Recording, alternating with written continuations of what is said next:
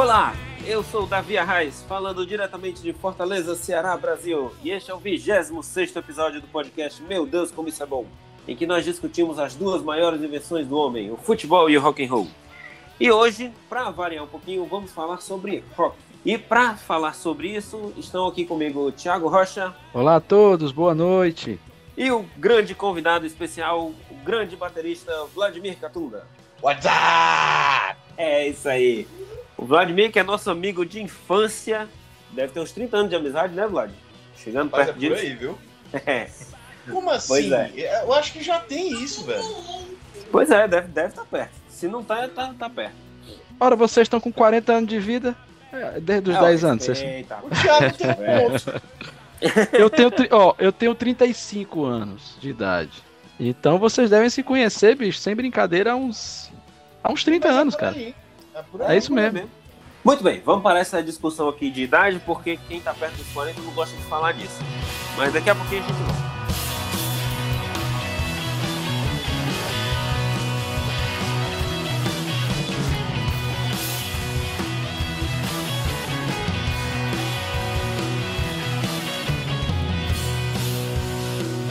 Muito bem, trouxemos o Vladimir aqui para fazermos uma homenagem mais pomposa, agora mais grandiosa, do tamanho que ele merecia, ao grande Charlie Watts, baterista dos Rolling Stones, que nos deixou né, na semana passada.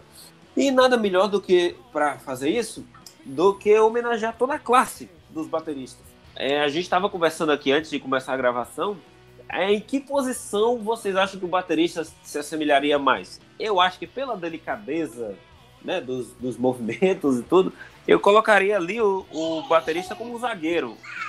Um zagueiro suave, tipo Fabão, tipo Domingos, né? Uma coisa assim. O que, que vocês acham? Goleiro, velho. Goleiro por quê?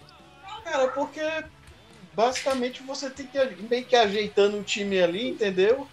E tá olhando todo mundo assim, tá? vá, Todo mundo vai se brincar aqui, ó.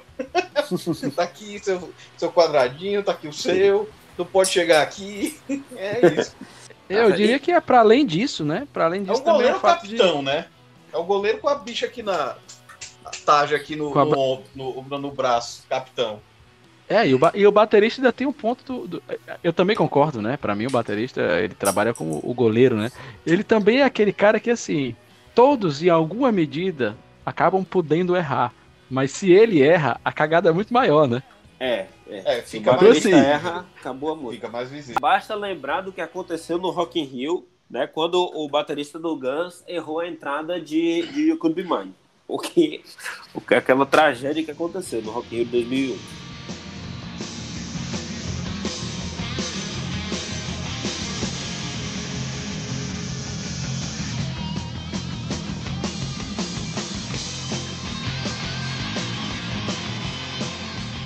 Não, e aí só você, você pensar, né? Em qualquer jogo, qualquer goleiro que deixa, né, que, que dá, um- que dá uma vacilada muito grande, acaba, acaba comprometendo toda a exibição. Mas enfim, eu, é, pra mim é isso mesmo. O goleiro, ou o baterista é o grande goleiro. É Também a, a questão da confiabilidade, né? Ele segura muitas pontas ali.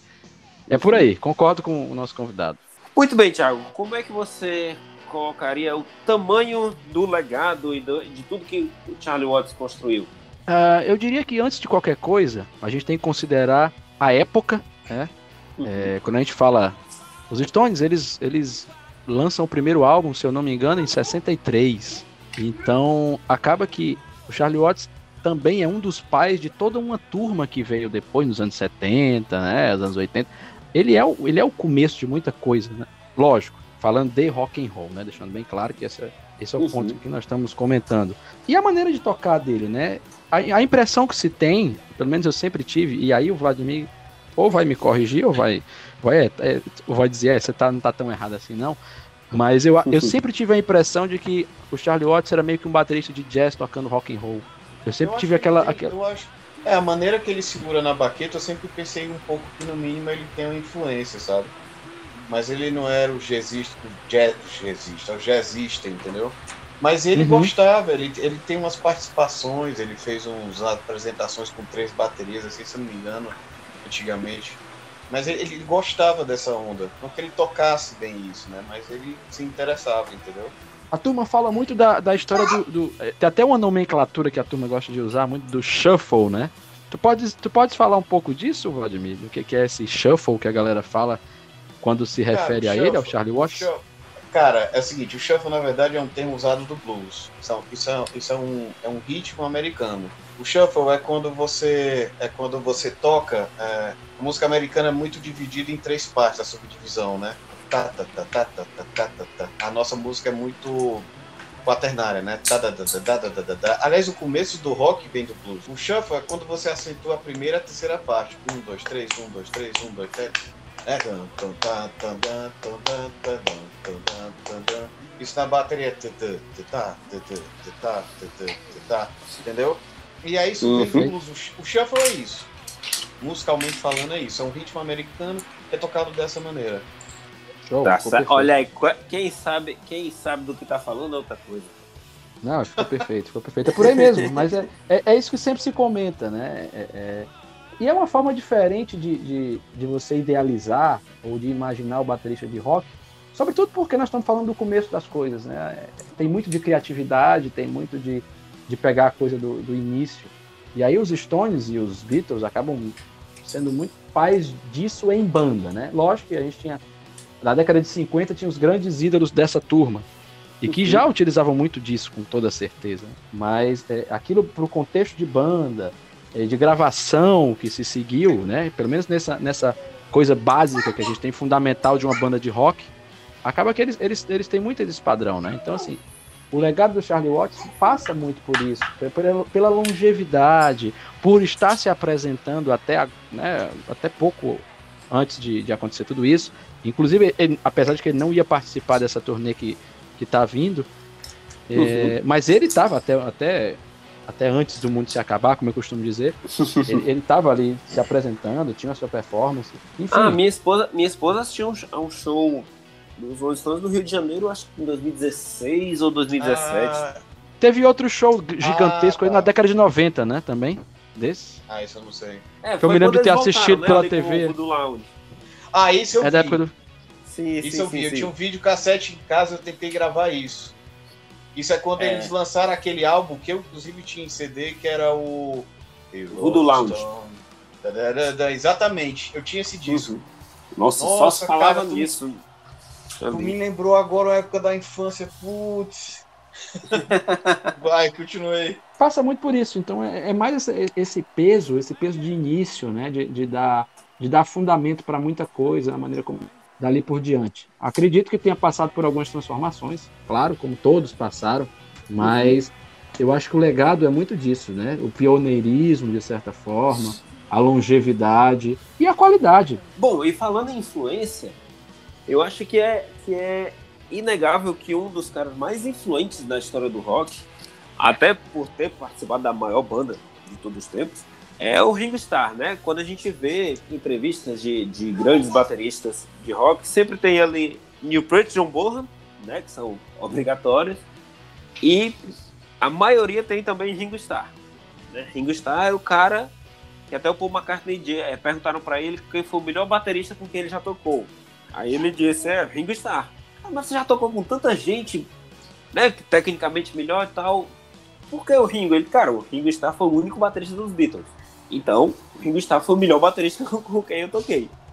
Mas é interessante né? isso que você está falando, porque eu acredito que muita gente, quando começa a escutar rock and roll e fica naquela, e acaba propagando a ideia de que o, o Ringo era, era, era como se fosse o Beatle renegado, né? Ou que não, sim, ou que não era um bom baterista. Eu queria, eu queria escutar esse tipo de coisa, como isso reflete na cabeça de um cara que estuda bateria há tantos anos, Vladimir. Como é que é isso? Como é que, como é que você vê o Ringo? Cara, tem, um, tem uma frase que eu vi uma vez. Imagina um cubo, né? E aí o cubo tem seis lados. Eu imagino que você entra é, pela, pela música por, por uma dessas portas que cada lado representa. Então tem, tem técnica, tem musicalidade, tem criação, tem composição, um bocado de coisa, ok? O uhum. lance ali que eu acho que acontecia, que eu acho que é, é para você entender é, certas coisas do que o cara faz, você tem que se colocar na época, entendeu? Eu, tô, eu tava terminando de ler aquele livro da, dos Beatles, quando você quando você pega a história dos caras em Liverpool, numa época escassa de informação, né, que longe dos Estados Unidos, que é o, o local gerador do instrumento, a bateria foi feita para tocar jazz, galera. A bateria nasceu em 1909, feita para tocar jazz. Os nomes das peças do instrumento são todos baseados em como você toca jazz, entendeu? Olha só, isso e, eu não sabia. É, mas é um instrumento genuinamente americano. E aí, uhum. tipo assim, você lá na Inglaterra e tal, tentando se virar, é tipo assim, ele era, ele era dentro daquele universo, ele tocava inclusive com outra banda, né? O John e o Paul que tentam se encontrar com ele até num, num local lá que eles estavam no clube, com a banda que o Ringo tava tocando, que eu me esqueci o nome, galera. E aí ele chama os caras para participar da banda, porque o outro batera, que era filho até da da daquele clube que eles tocavam, que a mãe, a mãe, a mãe do batera, primeiro batera era a dona da casa. Eu me esqueci. Do Cavern Club? Não, o Cavern é outro canto. O Cavern é o Cavern. Hum. É, era o primeiro local, na verdade, que eles tocaram. Um clube até meio madeirado, assim. Hum, e aí. Certo. Era numa casa. E aí, tipo, o cara, para eles, era é, dentro daquela realidade da cidade, ele resolvia, entendeu? Uhum. E aí uhum. depois, eu acho que, na verdade, o pessoal. A banda, como os Beatles foi formado, né? No caso, porque se você tira o Ringo desse contexto, né? Se não tivesse tido isso, ou até mesmo os outros, ia ficar diferente, entendeu? Eu acho sim, que, sim. tipo assim, ele é. Ele foi um sortudo no sentido como eles todos são, de terem sido essas pessoas a se encontrar e a debater na hora de compor as músicas, né? Eles tinham muito tempo para compor numa época assim, entendeu? Uhum. E o Ringo, não sei se vocês sabem, ele é canhoto, né? Ele tocava como Dash. Então tem coisas que ele fez por ser canhoto. No universo, eu tô tratando o universo de, de um universo rock, entendeu? Sim, né? sim.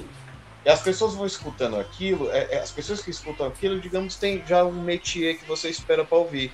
E dentro daquilo, tu imagina isso em 60 e pouco, criar uma coisa pequena que seja é muito, entendeu? Sim, sim. É, a, a, o lance é esse, da, da, o, a, aquela da. Né? Tipo, aquilo ali é tipo um produtor. É revolucionário. Né? É, tipo, tem uma novidade aí, entendeu? Uhum. E é muito da época de antigamente, né? Tipo assim, as pessoas queriam ter uma cara. E o cara comprou uhum. a briga. Tem muita gente que não compra. Sim, entendeu? sim. Aliás, Vamos saber. todo, mundo, todo mundo comprou a briga ali, entendeu? Uhum. Agora, cada assunto no seu quadrado, entendeu? Pessoa, é basicamente pessoa... circunstância e propósito, né? Aquilo para que ele se propunha. Pois é. Eu costumo dizer assim, a minha, lógico, para mim o melhor disco dos Beatles, assim, sem dúvida, é o Abbey Road, que pra, é, é um disco ele consegue ah, ser perfeito. Esse vinil em... e comprei em Londres. esse eu tenho, como todo mundo sabe, eu coleciono CD, né? Eu tenho CD esse disco. Comprei recentemente, inclusive. É, é o Thiago. Okay. É, é, o Thiago Mas assim, eu costumo dizer que fora o Abbey Road, que é sensacional, a grande obra-prima e a grande quebra assim para os Beatles, a grande o grande lance foi no, foi no, foi no Rubber Soul, né? Eu considero aquele disco muito quebrador de fronteiras, né? Eu acho é, é a virada, né? Do Help, Help, é, eu, eu Help já é virada, né? É, eu o Help já é virada. Na verdade é quando eles estão começando a, a, a, criar algo. Eu vou falar uma coisa que vai doer em vocês, mas a primeira fase dos Beatles eu não gosto. Entendi. Ah, mas o Iê, Iê, né? O Iê, Iê. né? É uma cópia meio que, né? É, Agora, aquilo foi importante para você, digamos, pegar repertório, é porque eles passaram na Alemanha. Sim. E aí uhum. você gera aquela coisa de querer, cara, vamos fazer alguma coisa, entendeu? Mas eu não gosto. Entendeu? A grande tristeza disso tudo que eu acho é que foi exatamente quando eles deixam de fazer turnê que tudo fica tão mais rico, né? Claro, tiveram. É, e a gente, a gente falando, poder... e a gente, e a gente falando aqui do Charlie Watts que, que que é, é, muito legal você ver um baterista ao aliás a banda né ao vivo um baterista a performance né e infelizmente a gente tem o que vai ter do Ringo é depois né? depois também com a All Star Band né extremamente bem acompanhada a gente tá falando de gente o que lá de de Richard Page de, de Steve Lukather né com que ele sempre tá tocando aí nessas turnês mas que uma pena que não foi ah, é, com, época dos, dos Beatles Inclusive eu vi a entrevista do Rick com o Steve. Steve era foda. Tocava com o Toto, né, também? Se não me engano. É, ele é, ele é uma das caras do Toto, né, Steve Lucas? É, é, e o é Richard... Guitarra, né? É, ele é um dos donos do Toto, né? E, e, e, e, e eu falei também do Richard Page, né? Que é baixista, que, que, que é baixista de, de gravação de uma série de pessoas e, e, mega vocalista, também backing vocal. E quem não sabe, o Richard Page é aquele cara que fez aquela música Broken Wings, né? Que canta aquela Take this broken wings. É, é esse, é esse cara, né? Eu não sabia é que era do Richard, não. Achei que era do, do, do, do, cara da banda, que inclusive ele morreu, né? Se não me engano, ele é o, o vocalista. Não, o Richard Page, ele é baixista e vocalista do, do, do Mr. Mister, né? Que nem, acho que, acho que nem discussiona com o Mr. Mister, né? Mas que era, ele estava sendo baixista da All Star Band, né? Do, do Ringo. Mas enfim, tanto faz. Agora o que eu falo é da performance ao vivo, né? Que assim, deu para ver o Ringo agora, né? A gente perdeu a performance ao vivo do, do Ringo nos Beatles, assim, depois de um certo do melhor ponto, né, da, da carreira da banda. Mas enfim, é, é, é um grande legado e como, como o Vladimir já deixou aqui claro, com um propósito perfeito, né? Sendo o melhor Sim. possível naquilo a que se destinava. Não necessariamente a plasticidade que a gente vai falar daqui a pouco, né? E acho que até já abre Vamos abrir já para outro, outro segmento, que é, uhum. é, eu diria que é a, a, segunda geração, né? Os, os, grandes bateristas depois desse aí. Nós vamos falar aqui de John Bonham, né? Que sim, é, sim, é obrigatório. É obrigatório, que também já não, há muito tempo não está entre nós, mas assim, é dessa turma do fim dos 60, começo dos 70. Falo de Ian Pace, que felizmente ainda está aqui com todos nós, a gente uhum. pode ver ao vivo ainda. Ele está um pouco longamente. Ruimzinho, mas está mas tá com a gente ainda. Está cansado, é, tá cansadinho. É, a gente tem, infelizmente não mais entre nós e recentemente Neil Peart. Ô, oh, rapaz, esse, esse aí foi um foi um cara que foi uma notícia que me tirou lágrimas, viu? Para quem já ouviu algum episódio do podcast, eu gosto um pouquinho de Rush. Então, e a gente então, tem foi também uma notícia bem bem difícil. Para completar essa turma, eu vou completar com Keith Moon, né? Que já não está mais também, há muito tempo não está entre nós. Esse era doido de pedra. De pedra. e, e, eu, vou colocar, eu vou colocar aqui o Bill Ward. Posso colocar nessa mesma turma, Vladimir? Cara, eu acho que tá faltando o, o Cal Palmer, viu? Sim, Cal Palmer, bem, bem lembrado. Porque se, bem porque lembrado. se tu bota. Se tu bota porque o, o Cal Palmer já é. Já, é porque assim, vai pra parte do progressivo, né? Para... É porque, mas tu botou o Bill Ward. É que tu botou o Bill Ward do, do, do negócio, né? Do, do, do Black Sabbath, né? Do Black Sabbath. Mas aí o Cal Palmer pra entrar falar um pouco. O próprio Phil Collins, cara. O Phil Collins, uhum. pelo Gênesis. E aí a gente tem que trazer do Yes também, né? O Yes é o Alan White, né? Alan White, perfeito. A gente tem que. É acho que completa essa turma, né? Completa a turma, né? ah, gente, se vai, se vai colocar o Alan White, então tem que colocar o Nick Mason. É, pode ser. Sim, sim, sim, sim, sim, Nick Mason, exatamente. Bem lembrado, bem lembrado. Nick Mason Mas... é o único camarada que foi Pink Floyd a vida inteira. Né? Então vamos, vamos, vamos, vamos, vamos falar um pouquinho aí de o que, o que, que você tem a falar um pouquinho de cada um, Vladimir. É, em linhas gerais, eu sei que é difícil, mas o que você puder comentar um pouquinho de do estilo de cada um, da representatividade de cada um, eu acho que agrega bastante. Cara, engraçado, a gente estava falando um negócio antes do, do, do, da Inglaterra, né? Esses, é, o Charlie Watts é da Inglaterra. Tem, uma, tem um lance que aconteceu na Inglaterra que diferencia do rock americano, né? Tu vê que Sim. é um negócio que explora, né? O John Bonham, cara, a, o John Bonham, assim, eu não sei se ele viu o Buddy Rich, né? Mas a, a, bateria é muito parecida, o estilo de montar, hum. né? Mas, cara, a postura do cara sentado na bateria, é, é, é, é você vê que é alinhado, a ergonomia é alinhada. Uhum. É uma criatividade da porra, bicho. Tipo assim, engraçado que a galera tem uma impressão que ele tocava muito alto e não tocava. Inclusive, ele pegava até com a baqueta mais ou menos perto da metade aqui, assim. O que o cara se preocupava é um negócio que de vez em quando muito músico Pessoal, já que vai mais para onda do jazz, que é coisas que eu mexo aqui em São Paulo, né? Tipo, é o que a gente chama de cultura do som, né? Tirar um som bonito do instrumento. Uhum. E aí arranja um instrumento que te facilita. Ele, ele era foda, cara. Ele era foda, assim. John, John Bohan, John Bohan é, é, praticamente o Jimi Hendrix da bateria, né? É, é o cara que trouxe, que trouxe uma técnica muito elevada e tal. Falando e... em rock, eu acho que ele tá mais pro Van Halen, mas nossa, tá, né? isso tudo? Meu Deus. É, não, não, é porque. O, o, o, Hendrix, o Hendrix seria mais o quê? Seria mais o Keith Moon? É.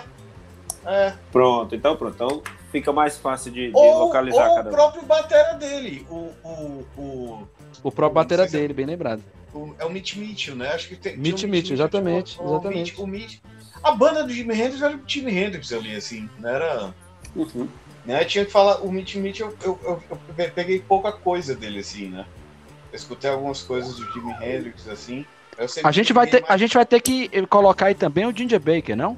DJ Baker, que morreu há pouco tempo também. Sim, sim, do Cream, enfim. Tem, que- tem que mencionar nessa mesma galera. Mas, mas sem querer te cortar, mas vai lá, vai lá, pode continuar. Não, mas é isso, é, tinha, tinha, um, tinha um caráter naquela época. Na, na verdade, naquela época, eu acho que até perto dos anos 90, as bandas tinham uma cara e os músicos tinham uma coisa de criar. Por exemplo, Uhum. tem um aqui que a gente não tá falando que é super importante na cultura mundial do rock, é o Steve Copeland do The Police. Tem que falar, cara. Sim, sim. Sim, Ah, sim, sim, sim, mas sim. é que ele veio Mas um aí, aí é outro né? momento, né? Fim dos Um pouquinho 70 aí já, né? Não, sim, É mas fim eu tô, dos querendo 70. dizer, eu tô querendo dizer que, tipo assim, as bandas, você escuta e, tinha, e tem uma cara, o som da caixa, Hum. no caso, eu tô falando de bateria, a caixa da bateria, tem uma Entendi. cara, entendeu? Hoje é Uhum. tudo Sem muito pasteurizado, né?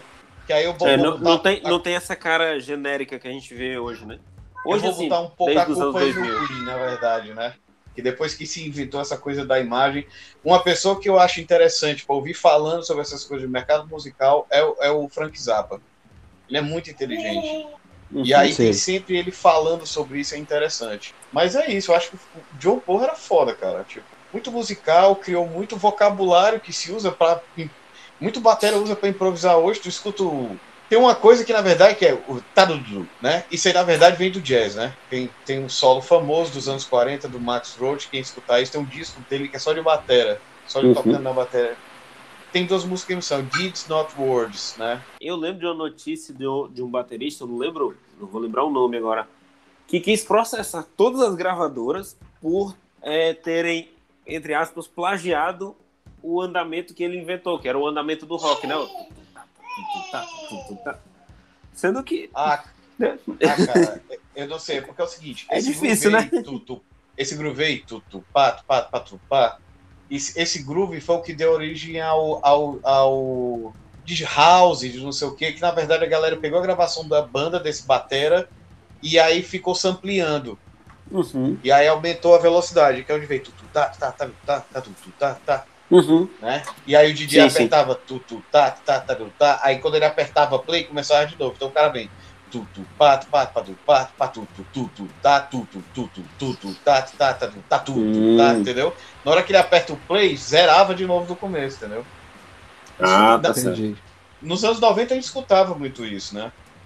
Essa batidinha nessas. E a bateria, a bateria é um, é um instrumento é, único, porque é um instrumento que é difícil você ter um riff, né? Porque baixo e guitarra, você toca ali cinco, seis notas, você cria um riff. Na bateria, por ser um, um- um- uma quantidade de notas relativamente limitada, né, em relação a, a principalmente instrumentos de corda, é um pouco mais complicado, né? Então essa questão que você está falando do baterista Depende, se você se você estiver tocando November Rain, gravando November Rain, você vai fazer a mesma coisa a música inteira, né? Não, justamente, justamente. É a mesma bateria- virada, né? É, Na bateria é- depende- é mais difícil, né? De você fazer uma coisa, uma coisa realmente criativa, né? Cara, eu acho, eu acho que aí, aí a gente vai começar a entrar no lance do estilo. O, Sim, rock, sim. o rock vem muito do blues e, e- e aquela coisa um pouco do. O foco está em quem tem a luz. É diferente Entendi. do jazz, é diferente do jazz, que é como se fosse a gente aqui conversando. Todo mundo Uhum. pode falar. E no Mas tá- jazz é todo mundo ao mesmo tempo, né? Não. Não é assim, não. O jazz é uma conversa. E aí, tipo Imagina assim, se tá tivesse todo falando- mundo falando um em cima do outro, né? Tipo assim, aí Exatamente. se Isso- o, nome disso, o nome disso aí é. Na verdade, eu acho que isso aí é um pouco do rock dos anos 70, né? Inclusive da época ali, dessa época do Jimi Hendrix, que é uma- um, um som que às vezes tem uns shows ali naquele Woodstock e tu não entende nada, cara. É, é, É. uau, uau, uau, voadeira, Não, é, mas ali, ali tem, ali tem, uma, tem, tem o, o, o Só que a ingrediente da droga. a estética da época, aquilo era uma representação de libertação. né? é, Sim, uma, sim. É, uma, é uma outra, uma outra época, entendeu? Uhum. Mas Sim, no, sim, no dúvida. rock, tanto você assiste o show do Rush, você vai escutar aquela virada ali sempre no mesmo canto. Mas é porque é um- é- é- o lance é, é muito mais composicional do que improvis, improvisativo, digamos assim. A palavra não existe, ok? Mas tu pega, por exemplo, ele tava falando do DJ B que tava falando do Mitch Mitchell, do Jimi Hendrix. Ali era Uhum. mais de improvisação, saca? O, o, o Keith Moon é mais improvisação. Sim, sim. No, no The Who, a música mal tem andamento, né? É virada em cima de virada. É, mas é, tu pega, por exemplo, o, o, o, o Led Zeppelin tem um pouco de composição ali no negócio. Uhum. E ainda tinha uma música que é para ele se expressar composicional, que é o Mob Dick. Sim, sim. Ou o final de rock and roll. Tadá, tadá, tu, tatu, tadá, du, du, tralu, tralu, Ele sempre aumentava esse final. Né? Sim, Entendi. sim, sim. E, mas ele sempre começava. Quando eu escutava tadá, tadá, tu, tatu, você sabe que é o final de Led Zeppelin. Tadá, tadá, é bem a cara dele, né?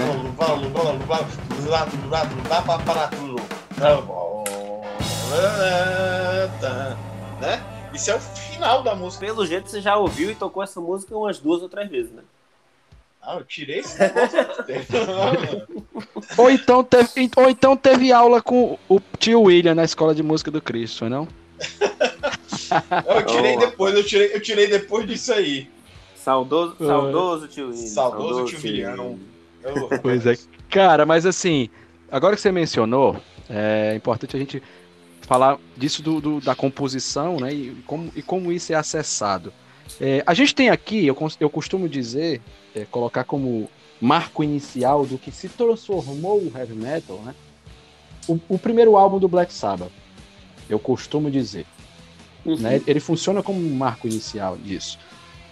Por falar nisso, como você vê essa maneira, né? Essa, essa maneira de trazer para trás, né? essa, essa a maneira de tocar bateria, né? Como, como, como por exemplo, o, o Bill Ward tem.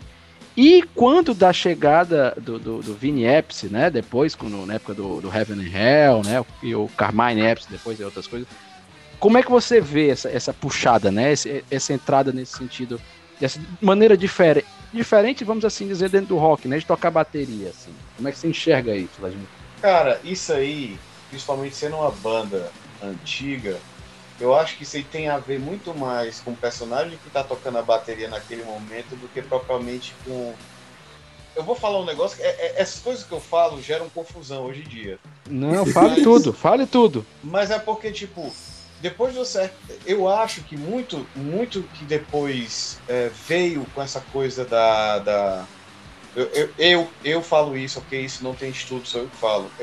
É, é a geração dos produtores que eu chamo, essa coisa que vem depois do Queen inventar o videoclipe, e aí nasce a MTV, e a música começa a ter essa coisa da imagem, e a tecnologia aumenta, que trouxe uns puta da vantagem, mas aí todo mundo tá começando a ficar robotizado com o clique.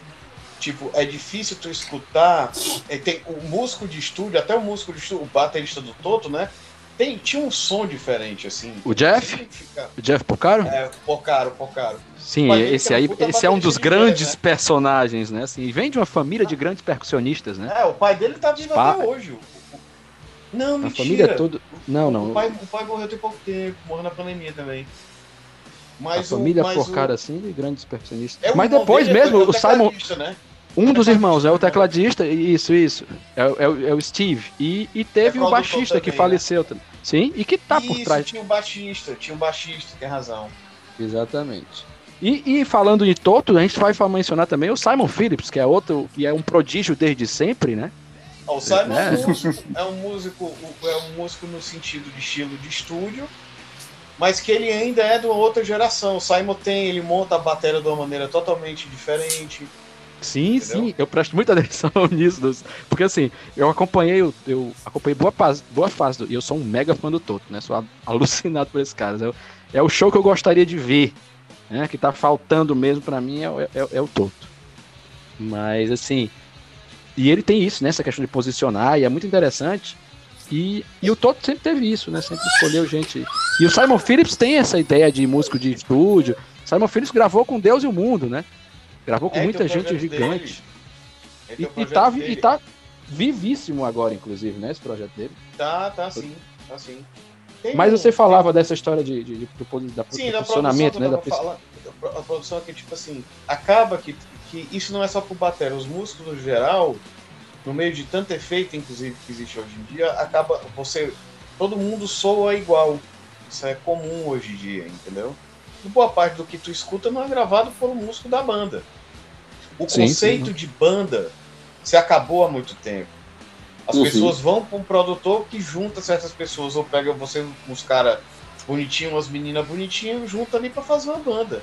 Mas falando, do... mas falando de anos 70, como é que você vê isso, né? Da criação é. disso, quando, quando, quando isso aparece, vamos assim dizer, né? Eu acho Tô falando aí dos primeiros álbuns do Black Sabbath, né? Aquela primeira, primeira fase. Então, essas bandas, tu escuta o Black Sabbath, tu escuta o, o, o som, tu identifica. Sim. É o, é o som da guitarra, o tipo de corda que o cara bota, o tipo de como ele toca, a bateria, como é o tipo de tudo. Entendeu? Escuta o Led Zeppelin, escuta tudo. Tu escuta o Rolling Stones, que tá falando aqui, do, do escuta tudo, né? Escuta Beatles, escuta, escuta o Pace também, o Pace no Deep Purple, né? Você saca de Total. cara que é ele, né? Total. Inclusive aquela, aquela primeira fase do White Snake, em que ele, em que ele se insere, né? Até naquele disco ao vivo do White Snake, da primeira fase, a fase bigoduda. É aquele live in the Heart of the City, né? Tu tá falando do Ian Pace do, do, do Deep Purple? Sim, sim, e que tocou no White Snake durante um tempo. Ah, nessa sim, fase tá. bigoduda. Tá. Né, na fase, na, na, época em que, em que o John Lord estava lá também, né? Porque são, é a turma que veio, né, de lá, pra, de lá pro. Do, do Purple, né? O que, o que não era Rainbow virou, virou White Snake, né? Vamos assim dizer. Ah, sim, tá. Então, assim, você saca logo a maneira de tocar, né? Tem uma personalidade gigante no Ian Pace tocando, né? Que é outro é, desses, desses que eu mais dele, admiro. Você escuta, você escuta, logo o timbre da caixa, né? Ele também uhum. monta a bateria diferente, o timbre de tom é pele, é pele que a gente chama porosa, né? Aquela branquinha, né? Que é um filme só. A, a, a, o som dos anos 80 é muito característico porque inventaram a pele hidráulica, que é essa pele que tem dois filmes e tipo um óleozinho no meio, justamente hum. os técnicos é, é, deixarem um som morto. As baterias têm um som morto, né? Que a gente conhece esse som do rock dos anos 80. É muito hum. característico.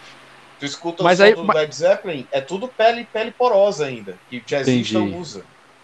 E aí ele começa ah. a usar o princípio dessas peles, que é aquela que a gente chama de dot, que é aquela que tem um ponto preto, assim. Aquilo já é para abafar. Olha Cara, só, eu... eu... eu sabia que tinha um som diferente, sabia que tinha uma, o som tinha uma textura diferente, mas nunca na vida Total, é imaginaria que era por isso. Ele não isso tem influencia pra caramba, né? Total.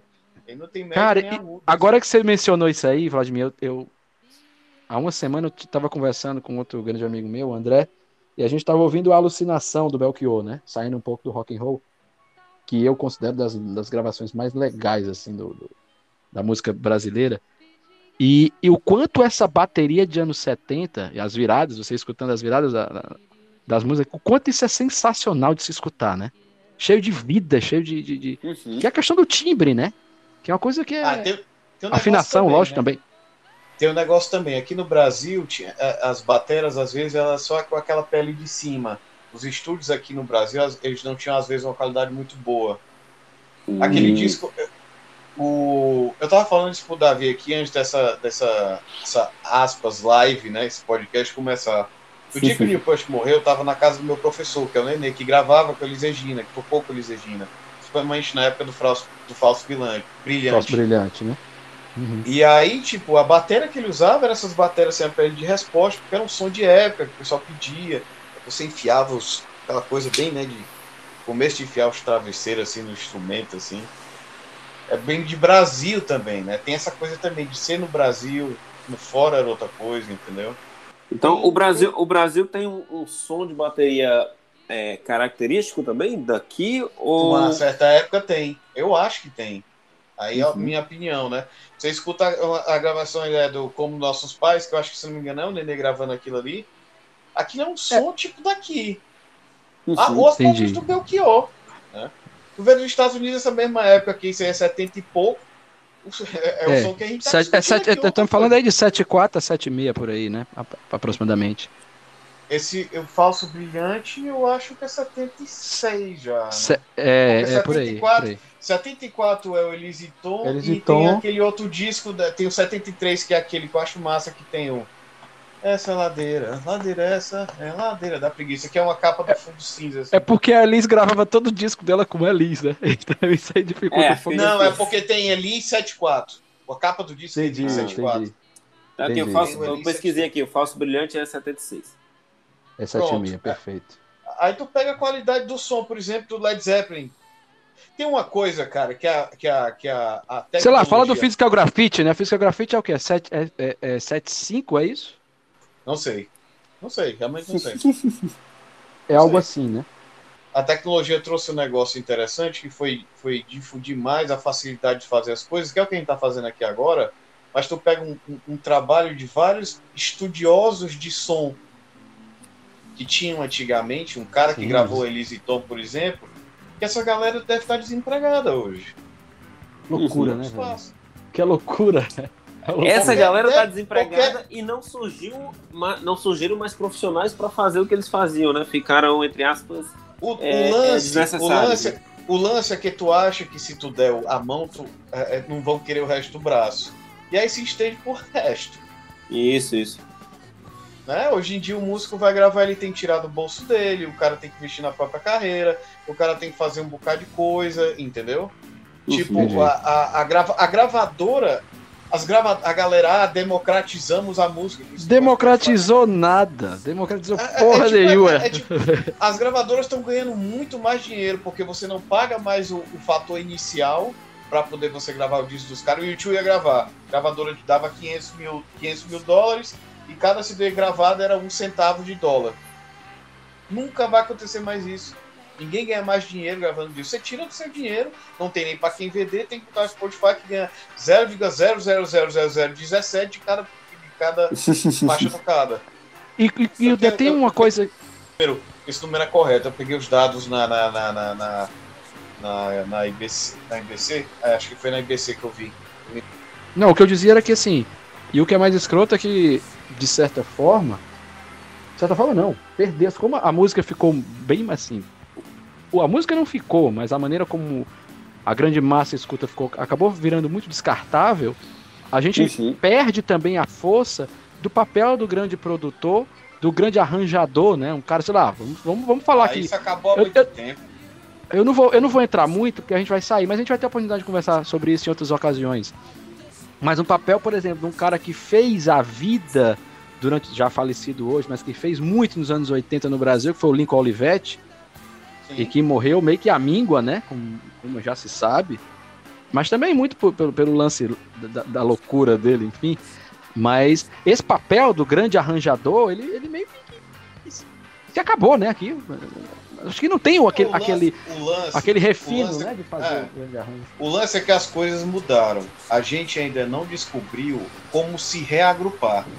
Eu acho que no futuro vai ser vai, vai, vai ter um canal onde você chama pessoas para escutar vai ter uma pessoa tipo como se fosse o, o, o, DJ que indica o lance é como fazer isso de novo toda vida que teve um grande movimento musical tinha rádio junto músico junto é, é, é, escritor junto jornalista junto sabe tinha um uhum. e no final todo mundo dava certo tu pega o Brasil do Tom Jobim né Aqui que ele, ele tava falando também do Rio de Janeiro. O Rio de Janeiro, na época do Tom Jobim, era um negócio, né, bicho? Ah, é, sim. Era, era para onde todo mundo queria ir, né? Exatamente, era uma, era uma força criativa. Tanto é, que, tanto é que a galera dos anos 60 e 70, né, os nordestinos dos anos 70 mesmo moram lá até hoje, né? Fagner é vizinho de porta do, do, do Zé Ramalho, Sim, né? Caetano Elba Veloso, mora por lá, Caetano, Caetano Veloso estaciona o carro no Leblon, né? Como já foi divulgado pela imprensa. a famosa manchete Sei Caetano Veloso. Sei lá, né? Cara, mas assim, é. você mencionou um negócio bem interessante. Eu tava reparando num negócio que é fenomenal. Ó, eu, eu sou, um, eu sou um, um fã de Rush tardio também, né? Eu acho que requeria bastante maturidade para que eu pudesse começar a entender a música do Rush e, e curtir mais aquilo, né? É, mas não venha com aquela explicação babaca. É, não é para todo mundo. Não, eu não, não sou. É, não, não é que eu não sou. Um. Não que eu não sou. não que eu não sou babaca. Eu não vou usar isso. Eu, eu, eu acho que, assim, no meu caso era questão de matu... faltava na maturidade mesmo, né? Uhum, uhum. Eu falo tardio, mas eu sou fã de Rush há uns 10 anos. sim, lá, sim. Na adolescência eu, não, eu, eu deixei de curtir. Mas assim, uma coisa que eu reparei bastante, é, falando em turnês né, do Rush, vendo fotos, enfim, é, de como o kit de bateria do, do New Peart vai, vai mudando, né? Vai sofrendo mudanças assim drásticas de acordo com as, com as turnês, né? E vai aumentando. Se você né? pega a época do Fly By Night, do Careless of Steel, que ainda era uma época em que o Rush ainda estava se encontrando no som, uhum. e você coloca no pós 2112, vou chamar 2112. Vou, sim, sim.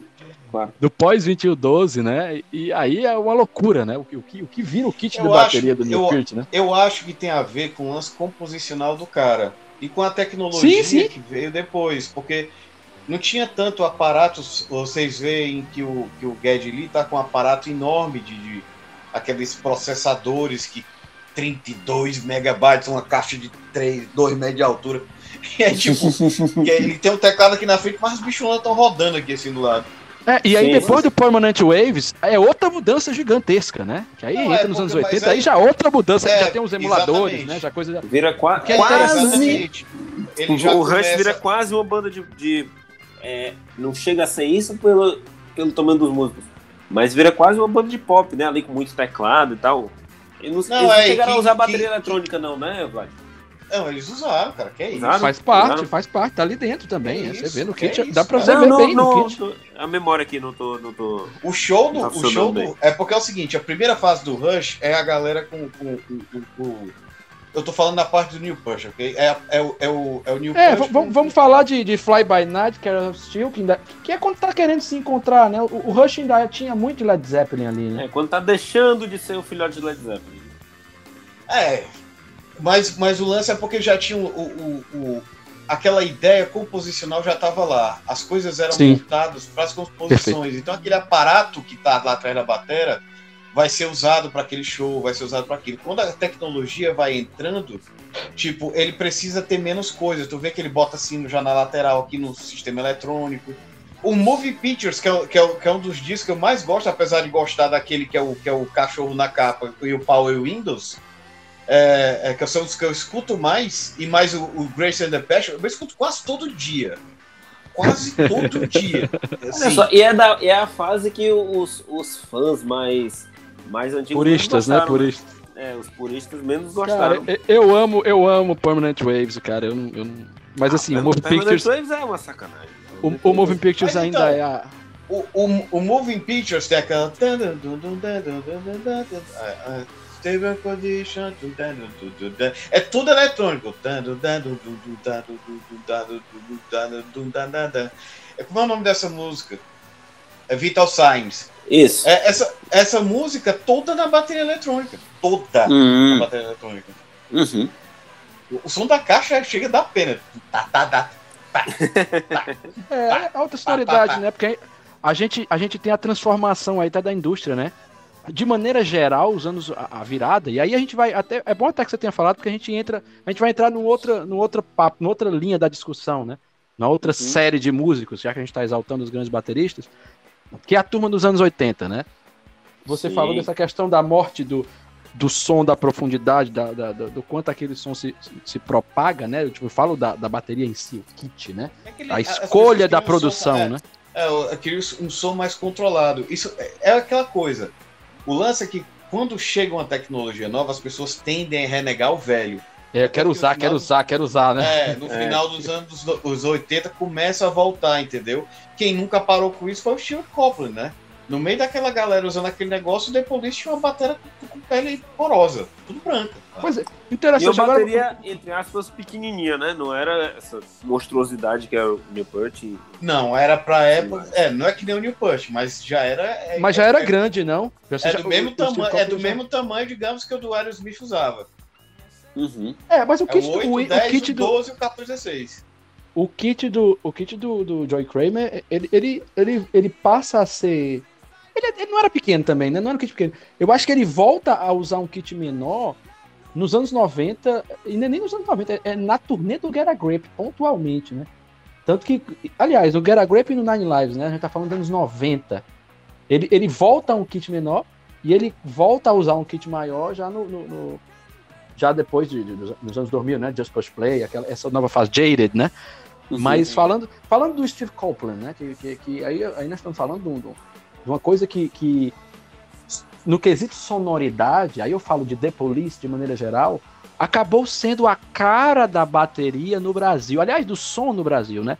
O rock Brasil, ele é todo colado no, no, no que maioria, o The Police, maioria, né? A, a grande maioria, né? Vamos dizer, todo não, mas é. a grande maioria, como você falou.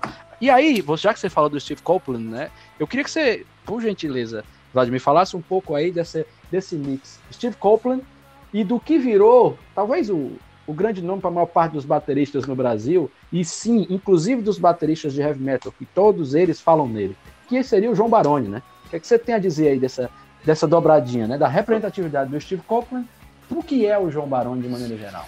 João Baroni, eu, eu vejo assim, pelo menos entre os mais populares, é o grande, o grande símbolo de baterista do Brasil, né? Não é isso que eu falei, inclusive para os grandes bateristas de heavy metal. Por isso sim, que sim. eu levantei isso. Grande é, referência. Ele foi, um cara, ele, ele, foi, ele foi um cara que dentro desse, desse lance do rock nacional foi o primeiro a se destacar musicalmente falando, com som para frente, ele tinha ele tudo bem, ele copiava inclusive o kit de montagem do Steve Copeland, né?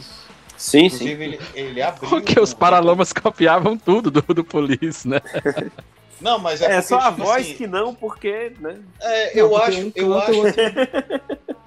eu acho que é, é, o som é muito baseado no The Police, mas eles têm uma coisa também de, de dos, do rock inglês, né? Da, das outras coisas de rock inglês. Tem, assim, tem, tem. Uhum. Pega mas de Smith, né? Pega algum cor de Smith, é, pega assim. É, até aquela onda de, de Brasília, né? É, cara, é porque ele, o, o, o Barone é do Rio. Quando, sim, sim, quando sim, sim. É, o, o Ebert e o, e o Bi são de Brasília.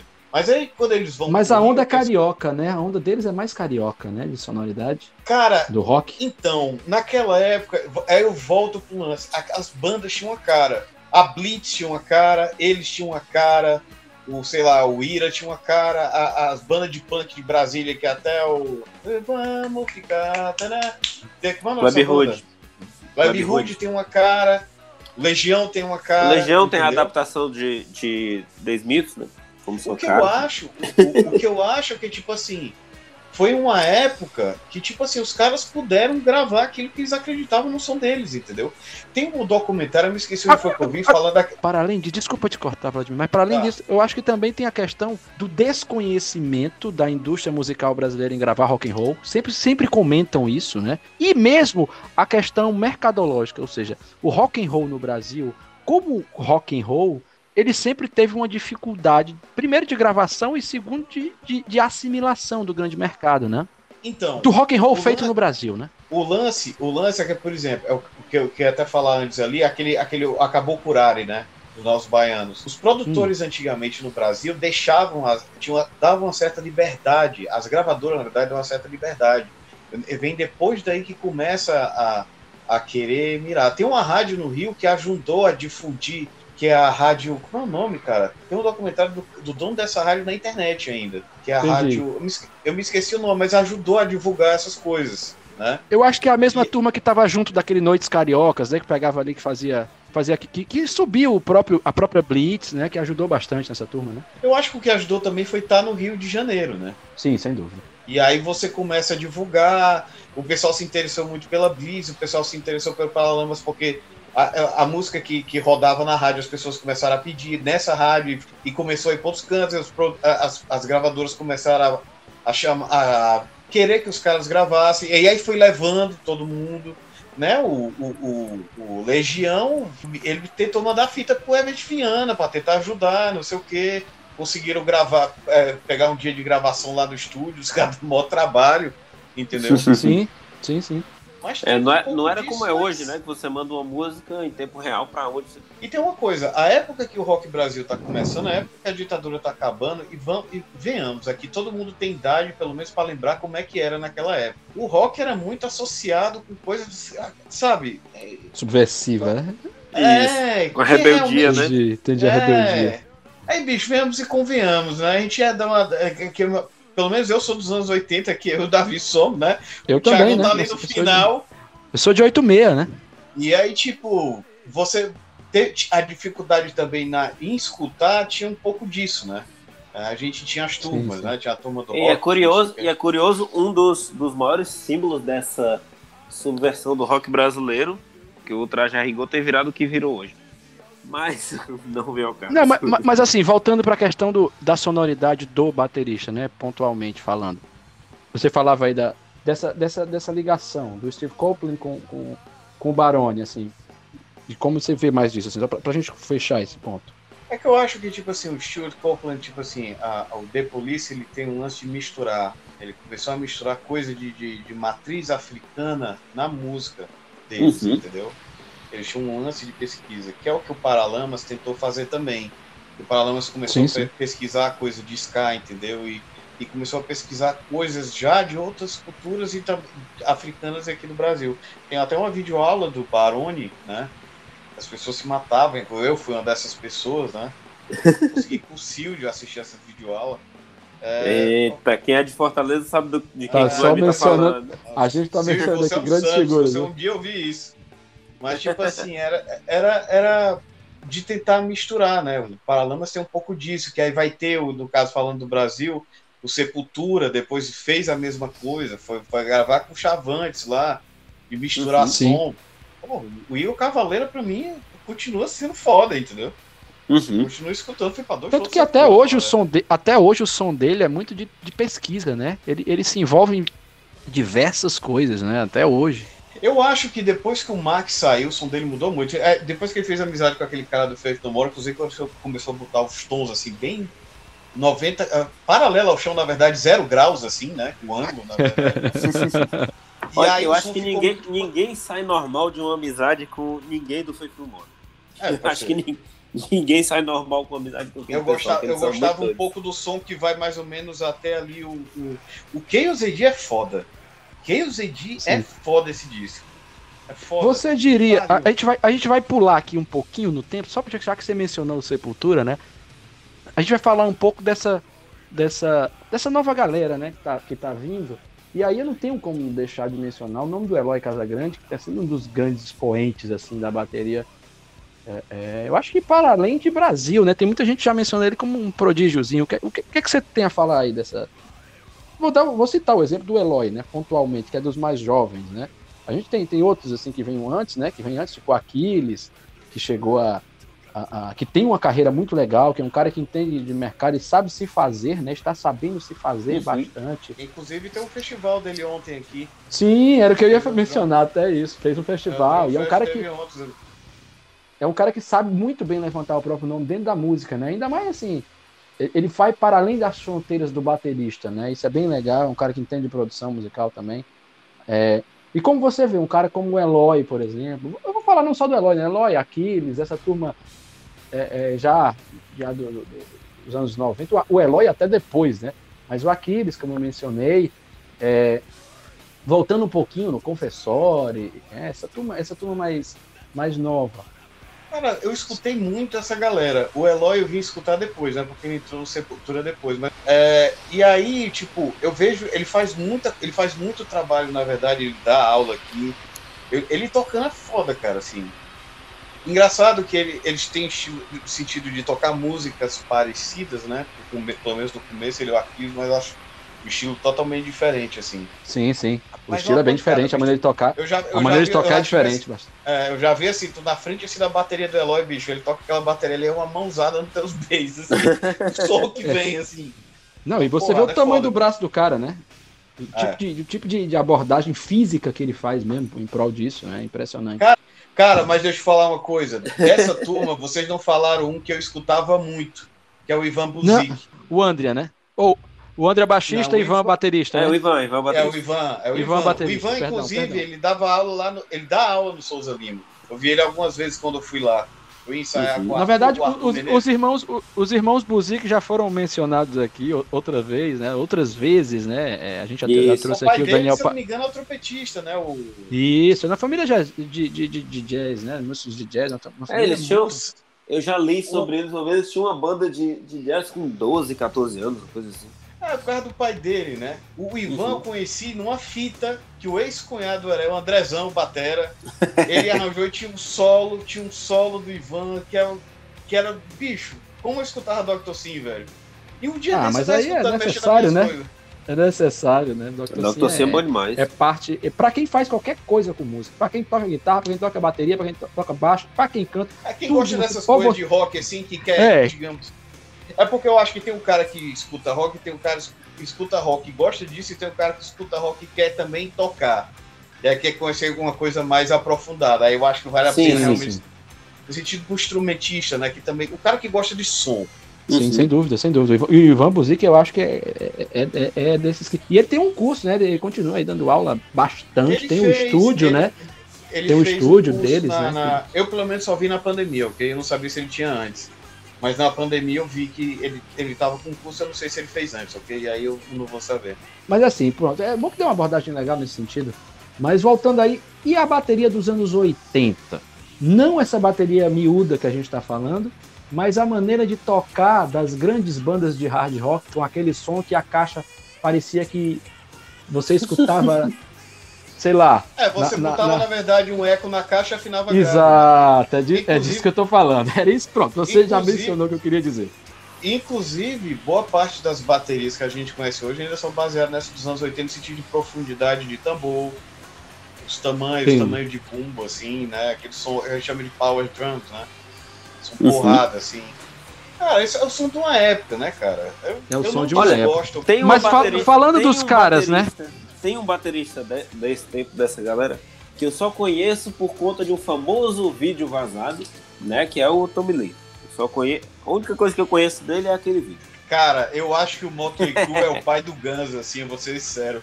Eu acho não. É um dos pais, né? É um dos pais, sem dúvida. Eu acho que é o, o, primeiro, pai. o, primeiro, o primeiro álbum do, do, do Motley Crue é, é de 81, né?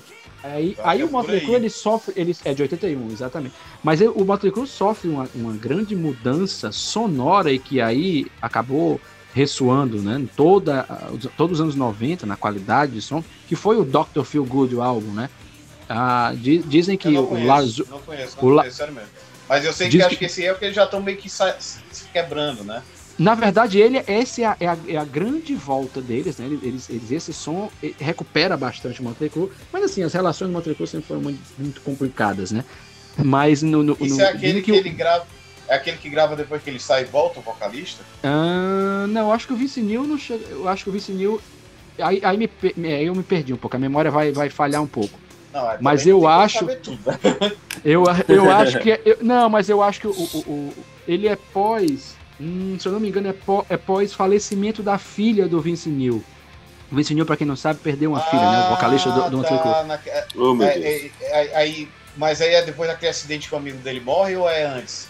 É depois do Mais ou acidente do, do- Eu acho que. Eu tenho quase certeza que é depois do acidente do Razzle.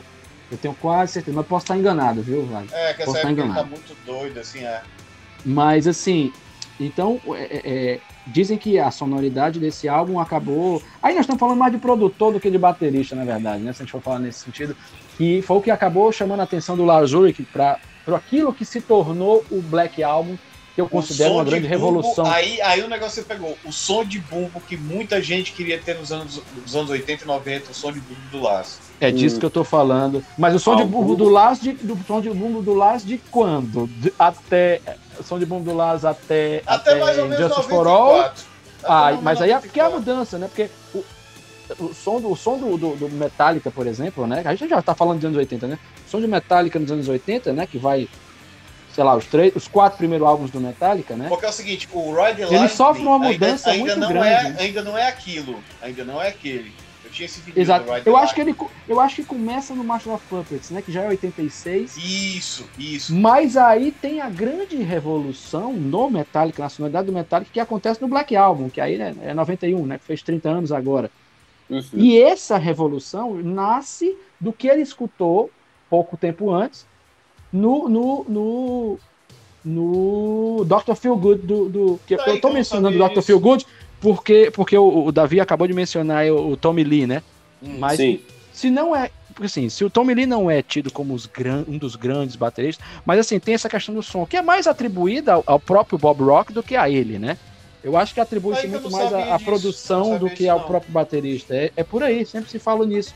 Dizem que colou nisso. Mas assim, falando de bateristas dos anos 80, eu tenho algumas predileções, né? E se você puder falar um pouquinho do som deles, eu adoraria. Que um deles é o Cozy Powell. Eu considero o Cozy Powell como um, um cara assim, referência na bateria dos anos 80, né? Ele toca no Rainbow, ele toca no Black Sabbath dessa era, né? Ele toca em. Ele, ele acaba participando de todas essas. Esse, toca no White Snake dos anos 80. Então, assim, essa bateria gigantona, lógico, aumentada pela produção em si, né? Mas ainda assim é uma bateria de referência, né? É, a gente tem esses grandes nomes, tem o Cozy Powell, aí, sei lá, a gente pode falar de outras abordagens desse tamanho. Eu não sei como é que você vê o Tico Torres, por exemplo, né? A maneira do Tico Torres tocar a bateria ali. Essa mudança que o Roger Taylor mesmo tem, né? Nesse novo Queen que se inicia a partir do The Game, né? Álbum de 80. Essa, essa maneira de tocar a bateria dos anos 80 e das, dessas, dessas, dessa turma de, de, de metal que vem da Bay Area, né? O heavy metal, tá falando de Pantera, né? Eu tô indo mais além aí nesse, nesse nessa coisa. E logicamente. É, são, são, é, são, são um pouco diferentes, porque eu acho que o Queen. Não, são bastante que... diferentes, né? Bastante é, diferentes. O Queen, o Queen tem, um, tem um estilo próprio ainda. E é um som que ainda é como se fosse analógico. Entendi. O, mesmo, né? Mesmo... É, porque quando tu fala do White Snake, tu escuta tu escuta, tu escuta uma bateria de madeira lá, beleza, mas com efeitos, saca? Sem dúvida, um sem dúvida. E o próprio bon... os efeitos o Bon Jovi também, né? O Bon Jovi é, também, né? Do prato, stato, prata, da, da, da, do, do, do, isso, isso aí, você escuta o som, ou é som de sala, ou é som de, de, de, de, de reverbzinho, né? Mas essa Tô galera entendendo. toda botava, né, bicho? Botava, né? Sem dúvida botava, né? Acho que era do som, né? Fazia parte, né? Era, era o gagal que eles tomavam na época, né? Não tinha, não tinha como dizer, né? Quando eu escuto, quando eu escuto, quando eu escuto, digamos, o, o, o Tico Torres, eu escuto ele junto com o Kit Bon Jovi, assim. Entendo. Né? O som do Tico Torres, eu acho o som da caixa dele muito seco, assim. Eu não gosto tanto. Mas, eu, eu, Isso independe de... de álbum, Vladimir? É, eu, não, eu, não, eu, não, eu acho que. Eu não sei se é a maneira que ele toca na caixa ou a maneira que ele afina. Aí é a predileção do cara, entendeu? Entendi. Não quer dizer que eu esteja certo ou errado, é predileção. Mas, tipo assim, é legal no kit com o Bojovi, entendeu? Eu gosto. Faz eu parte gosto... daquele, daquilo ali, né? É, o som do cara do Aerosmith é legal em alguns álbuns, entendeu? Joy Kramer. Isso, é, é, isso aí tem muito a ver, porque aí o Aerosmith, ele tem, como é uma banda que teve um ótimo ano 70, né? É clássico ano 70. Depois in, praticamente inexistiu durante os 80, né? O que é, que é estranho, né? E volta na segunda metade dos 80, desde o Permanent Vacation, né? Que é da época do Just Like Later, Ragdoll. Pô, Ragdoll é um exemplo legal de bateria, né? Sim. De sonoridade. De, a música agora, Ragdoll, né? Do Aerosmith. Sim. Assim, né? O lance é que agora tu tá falando desse. Pediu pra comentar os estilos, né? Eu acho que, por exemplo, tá falando do Fuzzy Power, né? E aí bota o Tico Torres, querendo ou não, eu acho certas coisas parecidas, porque é o som de uma época, saca?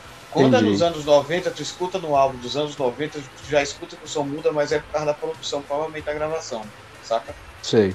Até o Stuart Copeland, cara, os shows do The Police, quando ele foi tocar, tipo, sabe esse som com compressor, com essas coisas, não interessa a bateria que tá ali. Você diria que o Eric K é muito disso? Na fase sem máscara do Kiss? O Eric K, eu acho que ele. Porque o Eric K tocava bem, né? Não sei se tu sabe disso. Muito, muito. Sei que ele tocava demais. demais, absurdamente. Eu sou mega porque, fã dele. Porque a bateria no Kiss, normalmente, é, o Peter Chris não é lá dos melhores bateristas. Né? Não, é porque o outro bater, o bater original, que, eu, que é, ele, é, ele, ele, inclusive, às vezes ele atrasa. Você escuta o atraso, assim. pois é. Você é, vê, o Peter Chris. Deve estar tá, tá é, morrendo aqui, velho. Mas, mas o, o, Peter Chris ou, ou, ou, ou, o Anton Fig, né? Que é o, o, real baterista do estúdio, né? Que falam. Não, aí eu tô história. falando ao vivão mesmo. Sim, ao vivão. Agora... Não, sim, sim, sim, você tá certo. Mas o Eric K e o Eric Singer são um, um, um, um, um salto do tamanho do mundo, né? Assim, Aqui, o Eric é K. Mas, 3? É, mas o cara. O cara é o Eric Singer. O cara, o cara tocava, é, pô, o, cara o baterista do Alive 3 é muito bom. Os dois, não, os dois. O Eric K já era muito bom, né? O Eric K é, a, é o grande nome, né? Quando você fala em Kiss na bateria, como o Vladimir falou, o Eric K tocava absurdamente Mas então, bem. Aí, aí, aí vem a, é, então, aí, aí vai do gosto da pessoa, né? Eu, eu gosto de ouvir. É tipo vocês que. Eu, eu não sou um cara viciado em futebol, sou mais viciado em, em Fórmula 1, mas mesmo assim, o tipo de esporte também diz o tipo de pessoa que você é. Eu tô muito mais interessado em ver o jogo do que ficar me alucinando por um time, entendeu? Eu quero ver o que acontece. Entendi.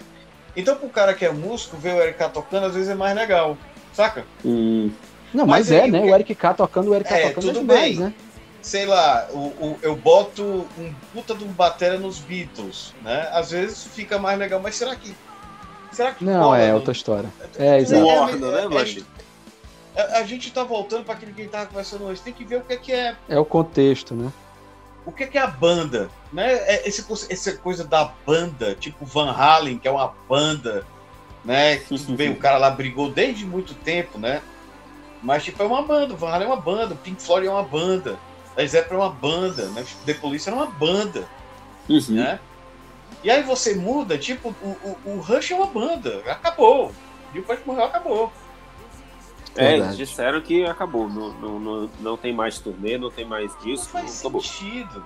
Entendeu? Isso. Agora é interessante, você mencionou aí. é uma banda. O Paralamas é uma banda. né? Sim, Uhum. sim. É um contexto, né? Aqui- aque- Aquela, aquilo, aquilo que ele tem, né? É, é- é todo colocado em prol de um, de um propósito final, né? Como eu costumo dizer, que eu não suporto torcedor de jogador, né? O jogador tá ali do propósito do time. O futebol, no final das contas, é um esporte coletivo, né? É, importa aquilo que vai ser apresentado. Sim. Então tem muito disso. Você mencionou aí também o Alex Van Halen, que é outro, outro ótimo nome também, né? Pô, o som do Alex Van Halen foi outro cara que influenciou. Todo mundo queria saber como é que é som de caixa. Bem e aí diferente, né? começa a febre Bem das diferente. fitas, né? As fitas, né? Ele passava um bocado de fita assim na caixa. Fita, Sim, sim, fita sim, crepe, sim, sim. fita, fita adesiva? Fita crepe, é, desde aquela pretona mesmo, assim, igual o- o- Olha só. a- Fita Ah. isolante, né? Já tem quase. né? É interessante, interessante, interessante. Ah, bacana. E Vlad, vamos, vamos é, é, trazer aqui, levar pro heavy metal, mais pros, pros deuses do heavy metal. Nico McBrain ou Clive Burr? Cara, eu gosto do Clive, ó, bicho. Eu gosto muito dos, dos primeiros discos do Iron Maiden.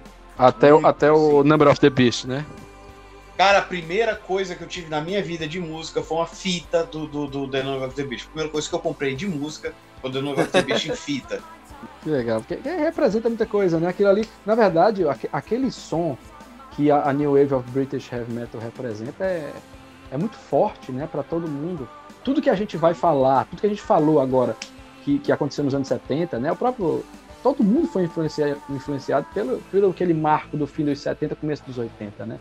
É, Inclusive a no maneira de tocar. Sobretudo Unidos, a gente no Brasil, né? Sobretudo a É, gente no tu vê Brasil. o pessoal nos Estados Unidos, eles, têm, eles mantiveram um pouco da. Tem, da até porque se a gente for, né? a gente for parar pra, pra pensar e falar uma coisa que às vezes é meio assim, né? Torta.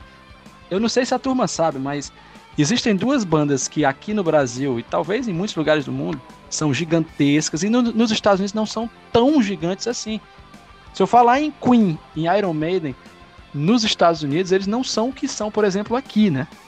É uma questão cultural também, né? É uma que questão agrada mais cada tipo de público. Né? Muito bem, então depois dessa aula é, promovida aqui pelo, pelo Vladimir, pelo Thiago, Não, não promovi aula nenhuma, não. Na verdade, hoje, hoje assim. Hoje eu vou te dizer, Davi, a gente tá encerrando, mas assim, mais uma vez a gente tem papo pra ficar assim, sei lá, fazer alguns outros episódios, assim, até Ah, vai pra ter, outras vai coisas. ter. Porque Inclusive, foi, quando, a foi gente do- for, quando a gente for falar sobre Rush e sobre o Moving Pictures, o Vlad vai estar aqui. Pode chamar. E aí, eu, eu, eu vai já tá adianto a todo mundo que vai vai tá, vai tá nesse ano ainda, viu? Não tem como não Ah, falar. sim. O álbum esse ano tá fazendo 40 anos, a gente tem que falar sobre ele. É, Não claro. tem como não falar. Vai Tá ser aqui. nesse ano ainda, hein? Desculpa, mas eu vi a turnê dos 30 anos, tá? É, você é um gigante. e- Rapaz, eu estava lá na turnê tu dos é 30 um- anos. Foda, viu? Essa foi a melhor turnê, velho, assim, dessas últimas, assim. Foi muito boa, foi muito boa. Vlad, diga aí um top 5 de bateristas do rock pra você. Influência, de, de gosto. Pra você hoje, né? Que pode ser que semana que vem mude, né? Hoje, É, você claro, diria quem? Cara, eu vou te ser sincero, de rock não mudou muito, não. É, é, eu vou ser muito sincero. É o Neil Peart, é o Stuart Copeland, é o, o Baroni aqui no Brasil, influenciou muito. É, o, o, o Van Halen, o, Ale, o Alex Van Halen, eu vou falar pouco, bicho, tem mais. Ah, É, então no fica à vontade, cinco, faça né? aí o top 10 então, vai lá. Eu já, ó, porque, ó, eu lembro que eu ficava atrás nas lojas de Led Zeppelin pra escutar o Joe Bonham, pra escutar The Police, que é o que eu, que eu, que é o Stuart Copeland, o Van Halen, algumas coisas do, do Ian Pace. O Ian Pace eu, eu escutei, mas não, o Ian Pace não foi tanto. Eu te Mas, diria tipo, que, ele, que ele, ele é meu favorito, viu? O, Iron- o, o, Iron Maiden, a frase do Clive tu acabou de perguntar, eu realmente gostava de ver as- a- aquela época ali do, do, do Clive, por causa Uhum. do som. Bicho, tem muita gente. Eu gostei que você mencionou bastante Joy Kramer. É dos meus favoritos. Não, eu gosto, eu gosto Eu de- sei, eu mas sei que ele não tá no top 10, né? Não tá no top 10, mas diga assim, é, é um, é um, um estilo legal, Não, né? Mas cara é- eu, tô, eu tô falando, falando de rock, assim, da- tô falando das pessoas que eu escutei, assim, no começo, quando, quando eu tava, que eu escuto até hoje, assim. É, tipo assim, quem tá disputando ali, de rock, quem tá disputando ali é o Neil Peart e o Stuart Copeland, assim, os dois. Sei. Bote mais três Ah, nessa o John sua. Bonham. O John Bonham. John Bonham, é sua Hum. tríade aí, né? É, são os caras, assim, de. Aí o Barone e o Alex Van Halen pra fechar os cinco, não é isso? né? Ah, Dá pra botar mais, Bom, né? tá, tá muito bom, tá muito bem, muito bem representado. Então é isso, vamos ficando por aqui, mas como o Thiago disse, daria pra gente passar horas e horas e horas e horas e mais horas, mas ninguém ia aguentar ouvir tudo isso num episódio só. Então, Vlad, queria muito agradecer a sua presença. É nóis, papai. Venha, venha mais vezes. Falar que nem diga aí, paulista agora. Diga aí é, onde é que o pessoal pode, pode te encontrar, né, se você quiser, né? Divulgar redes sociais e tal. Cara, me conta no Instagram, Vladimir Catunda, né? Tudo junto. Eu, eu não tô mais usando muito o Facebook, né? É porque você não tem 60 anos, mas. Então É. a gente te encontra no, a gente te encontra no Instagram, né, Vladimir? É, no Instagram. A gente, a gente vai te marcar aí né, e vai, e vai divulgar bastante. É, vai Sim, ser um prazer sim, sim. Falar, falar bastante de, de- de- da sua carreira, enfim, da sua trajetória, que é bem legal e que tem muitos anos pela frente também. E desde sempre você é, o- é o- é o cara mais perto, é o deus, é o deus da bateria mais, mais próximo que eu tenho, sem dúvida alguma. Valeu! Olha, e eu digo, eu digo, não é só porque é meu amigo, não é porque é meu amigo, mas tá no top 5 dos maiores bateristas que eu já vi. Esse cara, Queria ser, viu? esse cara é muito bom. Esse cara é muito bom. Queria ser, queria ser. Tá certo. Então é isso. Valeu, Thiago. Valeu, pessoal. Curtam bastante. O programa foi maravilhoso. Valeu, Vlad. Valeu, pessoal. Boa noite. Aproveitem. Valeu.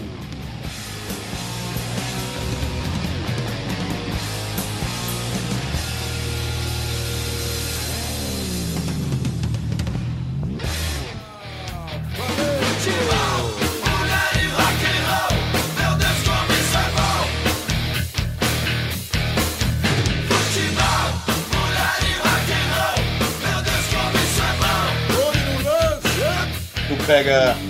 O, tu pega. E aí ele começa a introduzir a bateria. Porra, o. o, o ah, as- os quadros andando, moving pictures.